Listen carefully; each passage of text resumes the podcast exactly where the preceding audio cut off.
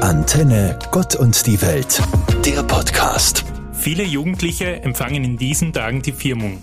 Dieses Fest hat mit Stärkung, mit Bestärkung zu tun, die junge Menschen auf ihrem Weg zum Erwachsenwerden erfahren sollen. Dabei spielt der Heilige Geist eine wesentliche Rolle. Nein, dabei geht es nicht um einen Geist zum Fürchten. Es geht vielmehr um eine Quelle der Inspiration für das eigene Leben.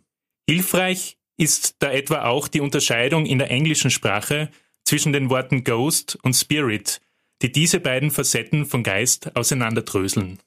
Was es mit diesem Heiligen Geist auf sich hat, beschreiben auch die sieben Gaben des Heiligen Geistes. Weisheit, Einsicht, Rat, Kraft, Erkenntnis, Gottesfurcht und Frömmigkeit. Letztere beiden stehen vor allem auch dafür, dass es da im Leben vielleicht mehr gibt, als man im ersten Blick sehen kann dass eine Beziehung zu Gott auch eine hilfreiche Quelle im Leben sein kann, wie es vielleicht einige Jugendliche bei der Firmung erlebt haben. Auf den Spuren dieser sieben Gaben des Heiligen Geistes machen wir uns in dieser Gott und die Welt Woche. Einstweilen wünsche ich einen inspirierenden Wochenstart.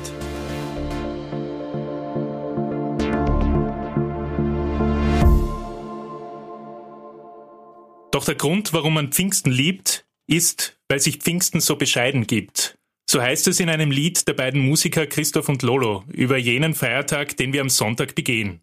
Zwar gehört Bescheidenheit nicht in den Pool der sieben Gaben des Heiligen Geistes, doch hat es durchaus Ähnlichkeiten mit Skills, die in dieser Auflistung genannt sind. Die Gaben der Einsicht und der Weisheit laden ein, den Blick auf sich selbst zu richten. Weisheit kann in diesem Zusammenhang heißen, Entscheidungen besonnen zu treffen und dabei auch das Repertoire bereits gemachter Lebenserfahrungen mit einzubeziehen. Welche wichtigen Entscheidungen habe ich in meinem Leben schon getroffen? Welche davon waren gut? Welche haben sich vielleicht erst später als gut herausgestellt? Freilich, solche Prozesse brauchen oft Zeit. Zeit, die man im Alltag möglicherweise nicht immer ausreichend hat.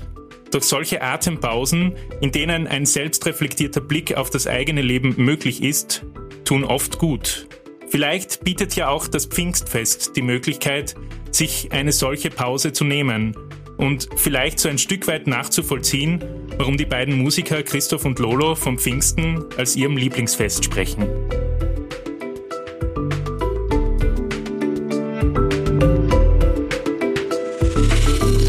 Rund um den Geist drehen sich auch viele Redewendungen in unserer Sprache. Habt ihr etwa schon mal einen Geistesblitz gehabt? Ja, Tatsächlich kann es schon mal vorkommen, dass nach einer langen Phase des vergeblichen Nachdenkens über ein Problem plötzlich eine Lösung auftaucht und ein herausforderndes Problem von einer Sekunde auf die andere zur leichten Übung wird. Erkenntnis wird oft mit Wissen assoziiert. Und ja, das ist ein wesentlicher Teil davon. Eine weitere wesentliche Facette der Erkenntnis ist es aber auch, den Blick darauf zu haben, was rundherum passiert. Etwa gerade jetzt im Frühling die Schönheit der Natur zu erkennen oder vielleicht zu erkennen, wenn es einem Mitmenschen nicht gut geht. In so einer Situation ist dann manchmal eine weitere Geistgabe gefragt, der Rat. Wie oft kann eine Perspektive, ein neuer Impuls von außen helfen, eine Situation anders beurteilen zu können? Wen frage ich um Rat, wenn es mir nicht gut geht?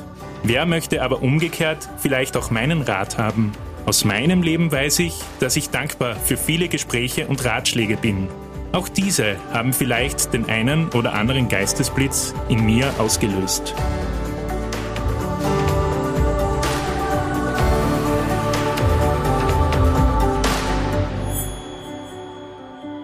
Viele Schlagzeilen der letzten Wochen sind geprägt von Krieg, Krankheit und Krise.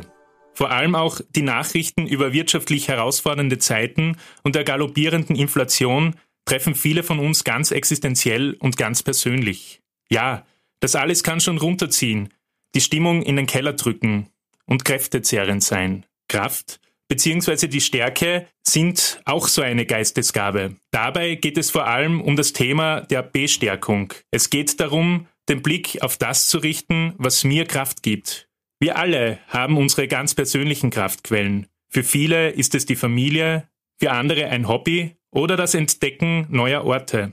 Eine meiner wesentlichsten Kraftquellen ist die Musik. Einfach in herausfordernden Zeiten die Gitarre in die Hand zu nehmen, den einen oder anderen Song zu spielen, um daraus auch wieder Mut für den Alltag zu schöpfen. Freilich ist das für viele Sorgen keine Dauerlösung. Doch tun solche Unterbrechungen des Alltags gut und können Kraftquellen in kräftezehrenden Zeiten sein. Anton Tauschmann, Theologe in der Katholischen Kirche Steiermark. Antenne Gott und die Welt, der Podcast.